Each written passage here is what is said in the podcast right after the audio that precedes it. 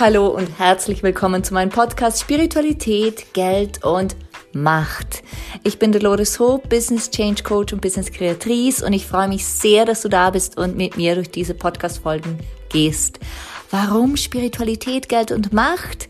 Ganz einfach, weil ich seit vielen Jahren Business Change Coach sein darf und immer wieder beobachten darf, dass bei großen Wachstumsschüben, bei großen Veränderungen diese drei Themen Geld, Macht und jegliche Form davon und die Spiritualität, also dieses Vertrauen in uns, dass wir das können, dass es auch funktionieren wird, immer wieder Themen sind.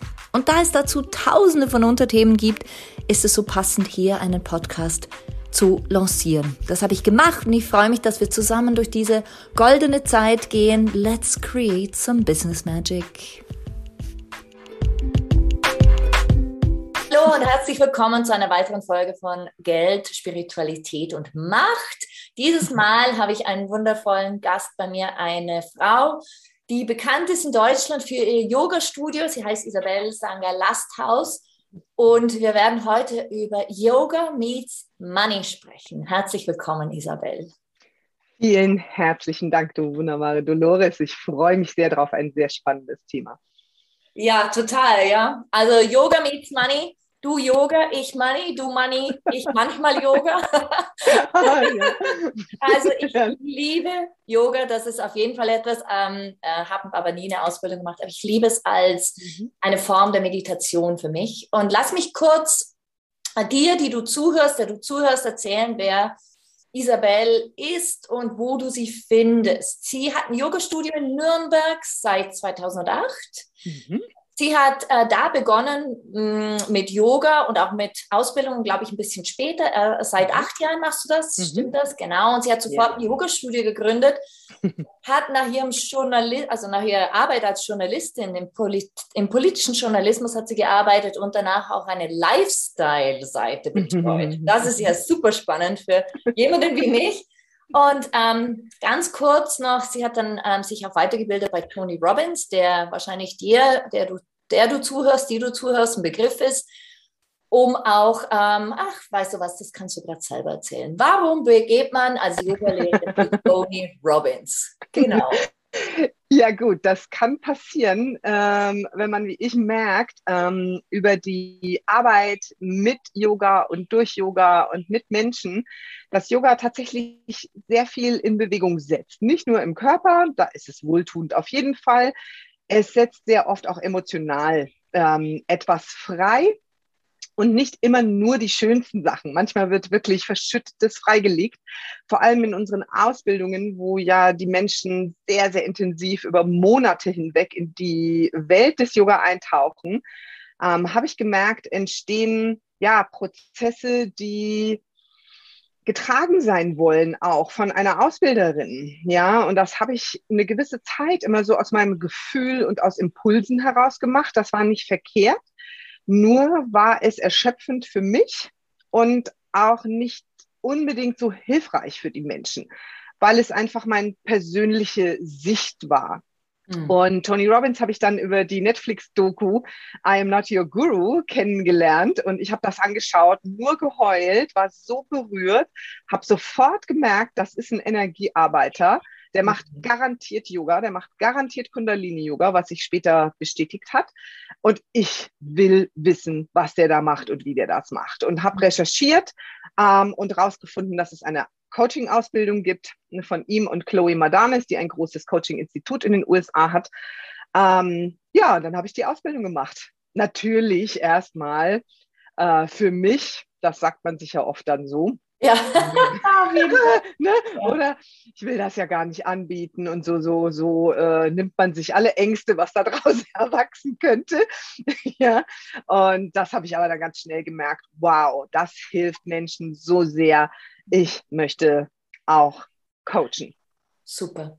Mhm. Und wie ist jetzt der Übergang ähm, gestaltet? Wie hast du den Übergang gestaltet vom Yoga zum Coaching? Wie hast du da sind wir schon mittendrin, vom Journalismus überhaupt zum Yoga und vom Yoga dann zum Coaching. Erzähl doch da ja. mal ein bisschen. Ja, ich bemühe mich, das ganz, ganz kurz zu fassen. Mit Yoga habe ich selber mit 16 begonnen. Ähm, das Buch, das ich damals aus dem Schrank meiner Mutter gezogen habe, das habe ich heute noch. Das war so der Start. Da habe ich ganz heimlich in meinem Zimmer morgens immer diese Übungen gemacht von Indra Devi, die da drin waren. Und das hat mich von Anfang an getoucht und das hat mich immer begleitet, bis ich dann ähm, einfach so 2007 entschieden habe, die Ausbildung wirklich zu machen. Ich habe die in Köln gemacht bin also gefahren immer und so weiter, war alles ein großer Aufwand und da war sehr schnell klar, ich will nicht mehr viel anderes machen. damit wurde auch klar, ich mache ein Studio auf. Das habe ich 2008 mit Maishanti Yoga getan. Es kamen viele, viele Fortbildungen, ähm, damit ich eben auch ausbilden kann. Und ähm, ja, das war erstmal der Schritt dann irgendwann zu sagen, gut, will ich noch Teilzeit angestellt bleiben und nebenher ein Business aufbauen? Das wurde mir schnell klar, das wird Konflikte geben. Mhm. Ähm, da muss eine Entscheidung her. Und ähm, ich staune manchmal selber über meinen Mut damals, den ich da hatte. Ähm, ich hatte 8000 Euro auf der Bank und die habe ich genommen und das war ein sweetes Startkapital und tatsächlich hat das auch erstmal gereicht, etwas aufzubauen und natürlich habe ich dann viel mehr investiert noch, das ist klar. Ähm, im Journalismus war ich glücklich, weil mich Politik, Geschichte, Lifestyle, Themen, Gesellschaftliches wahnsinnig interessiert bis heute. Ich habe aber auch gesehen, hm, dass ich immer über etwas berichten möchte und dass ich vor allem Dinge kommentiere, von denen ich nie beweisen muss, dass ich es selber kann mhm. und besser kann. Das fand ich nicht zufriedenstellend. Mhm. Also das war für mich, ich sitze da in meiner Stube ich habe theoretisch Ahnung von etwas, praktisch nicht wirklich, ähm, aber sage, wie es eigentlich hätte laufen sollen. Ne, das haben wir jetzt bei Corona auch alle erlebt, zwei Jahre lang. Das erleben wir bei jeder Fußballweltmeisterschaft. Haben wir ja 82 Millionen Bundestrainer in Deutschland dann immer. und da wurde mir klar, ich will selber was machen. Ich will Verantwortung übernehmen und ich will meine Erfahrungen machen. Und das werde ich als Angestellte nicht mhm. tun. Ja. Und damit war, ja, damit war der Weg in die Selbstständigkeit klar. Das war ein Stück des Weges, ähm, diese moderne Form von Yoga auch äh, nach Franken in, in nach Nürnberg zu bringen und da auch Pionierin durchaus zu sein. Ähm, der Weg zum Coaching, äh, da sind wir schon ganz nah am Thema dran mit dem Yoga Meets Money. Der war tatsächlich für mich nicht so leicht. Da bin ich meinen Themen nochmal voll begegnet. Ja, wenn du zehn Jahre in einer Stadt bekannt bist für ein Thema, für das du stehst, und dann auf einmal anfängst, andere Themen anzubringen, dann stößt du natürlich auch auf Widerstand. Ne? Dann stößt du natürlich auch auf Fragen wie, ja, was, was macht die denn jetzt? Spinnt die jetzt? Was soll das jetzt? Und so. Und dann bist du ganz schnell bei deinen eigenen tiefen Unsicherheiten. Und ich habe so ganz klein, klein gestartet mit ganz kleinen Stundensätzen. Und das hat mich ganz schnell ganz müde gemacht. Und da war mir klar, okay, so wird das nicht laufen. Da muss eine radikalere Neudefinition meines Geschäfts her. Das da bin ich gerade dran. Mhm. Da möchte ich kurz mhm. eintauchen, denn du sagst es schon, Yoga meets Money. Mhm. Wenn wir das so anschauen, wollen wir den Zuhörern mal kurz erklären, was wir damit mhm. meinen. Wenn wir sagen ja. Yoga und Money, Fragezeichen. Mhm. Da magst du ja. da kurz was dazu sagen? Ja, das ist also ein wundervolles Thema, denn das ist äh, ja auch dein Thema und ich ähm, folge und höre dir ja auch immer hochinteressiert zu, wenn du über Geld und Spiritualität und Macht sprichst. Ich meine, natürlich hat ein Lehrer, eine Lehrerin Macht. Ne? Das sehen wir immer dann, wenn die ausrutschen, vor allem die Lehrer und stolpern und in irgendwelche Skandale hineinkommen. Also das, da geht es um nichts anderes als Macht. Und ähm, dessen muss man sich sehr bewusst sein und wissen, was will ich von dieser Rolle, die ich da einnehme und warum nehme ich sie ein. Und sobald ich eine eigene Bedürftigkeit damit füttere, wird es schwierig. wird es ganz, ganz schwierig. Und das Thema Geld ist noch dazu, dass wir doch so ein Bild haben, so ein ordentlicher Yogi. Ne? Der ist klapperdürr, egal ob jetzt Frau oder Mann, ich bleibe jetzt mal bei der männlichen Form, sitzt irgendwo in der Höhle, hat nichts, braucht nichts und ist 24 Stunden am Tag da. Mhm. Und die gibt es natürlich auch. Da sage ich auch gar nichts dagegen. Das ist immer eine Möglichkeit, die man hat, zu sagen, ja, ich setze mich jetzt in den Flieger nach Indien und da gehe ich in den Himalaya und da setze ich mich in eine Hülle und dann bin ich ein asketischer Yogi. Das ist klar. Solange ich mich entscheide, in unserer Welt zu bleiben und zu sagen, ich möchte Menschen in einer Stadt, ich möchte Menschen mit einem Bürojob, ich möchte Menschen mit Kindern, mit Familie, Entscheidungen, lebend, sonst was. Ich möchte Menschen mitten im Leben helfen. Dann habe ich natürlich eine Miete zu bezahlen, ein Auto zu bezahlen, Essen zu bezahlen, Versicherungen zu bezahlen, Steuern zu bezahlen, ähm, solche Sachen. Und ich hatte mal eine herrliche kurze Diskussion an unserem Check-in-Schalter, als mir jemand im Ärger über eine Preiserhöhung sagte, dass es ja hier jetzt im Studio nur noch ums Geld ginge. Das ist so das Totschlagargument, was man Yogis gerne dann an den Kopf wirft. Du bist ja gar kein richtiger Yogi, weil da geht's ja nur ums Geld. Ähm, wo ich gesagt habe, weißt du, so der Übervater des modernen, physisch orientierten Yoga Krishnamacharya, der im 19. und Anfang des 20. Jahrhunderts gelebt hat, der wurde von einem Maharaja an den Hof geholt. Und der Maharaja sagte, also erstens kümmerst du dich hier um mich, um meine Familie, halt uns geistig und körperlich fit. Und meine Armee, die ist auch nicht gut drauf. Ne? Die könnte mal ein bisschen Chaka gebrauchen. Mach das mal mit denen. Und dafür baue ich dir hier ein Häuschen, da kannst du mit deiner Familie leben. Ich gebe dir das ganze Essen. Wenn du krank bist oder jemand aus deiner Familie, kriegt ihr medizinische Versorgung und ich baue dir eine Yogaschala, also eine Yogaschule hin.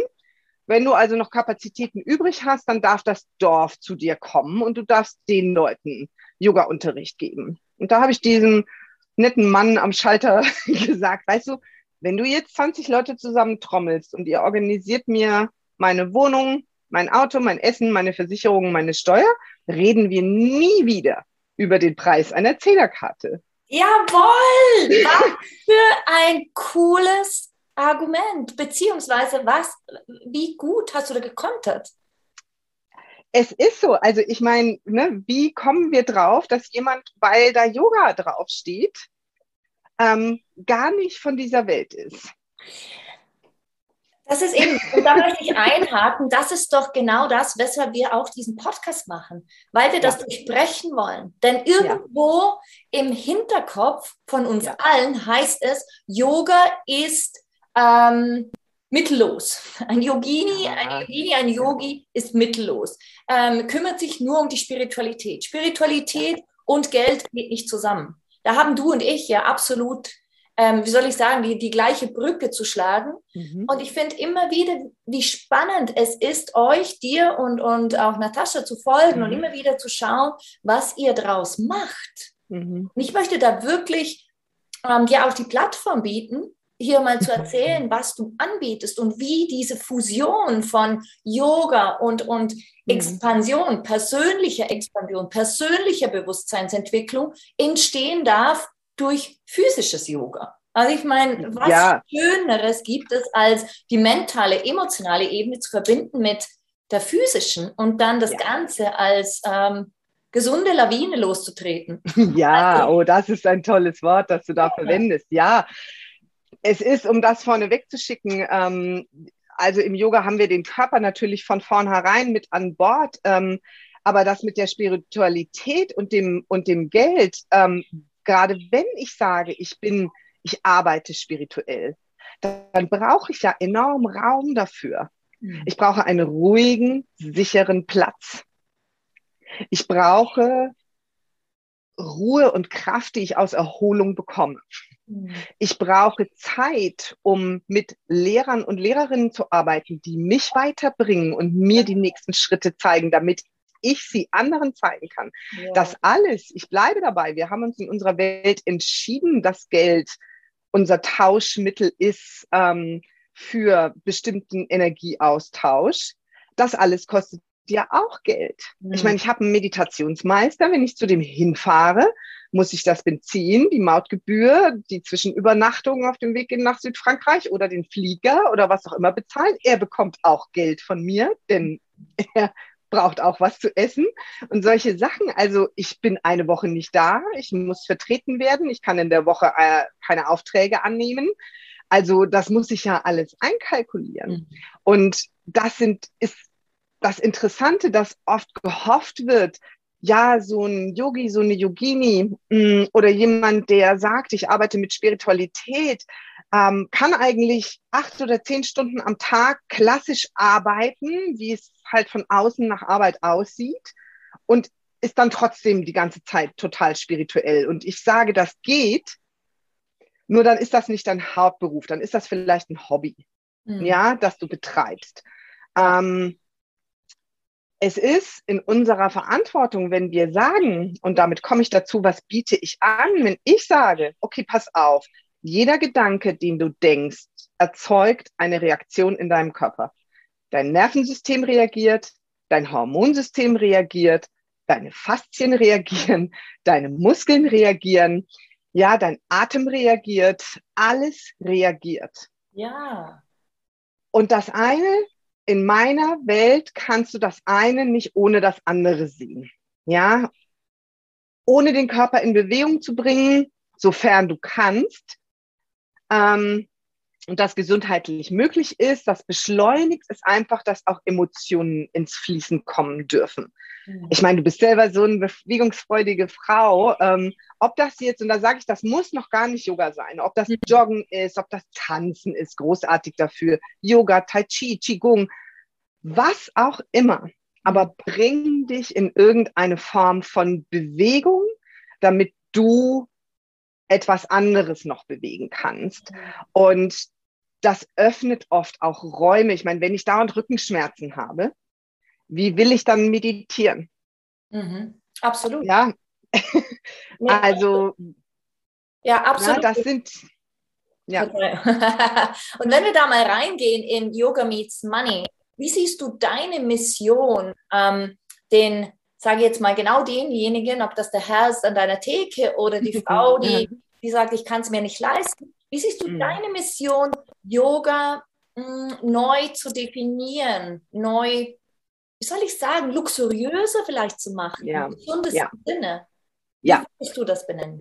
Das ist eine super, super Frage, weil das trifft genau, wo ich äh, seit ein, zwei Jahren, also im letzten Jahr vor allem, so dran bin bei mir, weil ich gemerkt habe, mit die kleinen Preise, die machen mich echt platt. Ne? Also da erschöpfe ich mich, da bin ich ständig am Rennen, am Machen und auch in der Sorge. Ich meine, Corona hat natürlich auch bei Shanti Yoga zugeschlagen und zwar härtestens.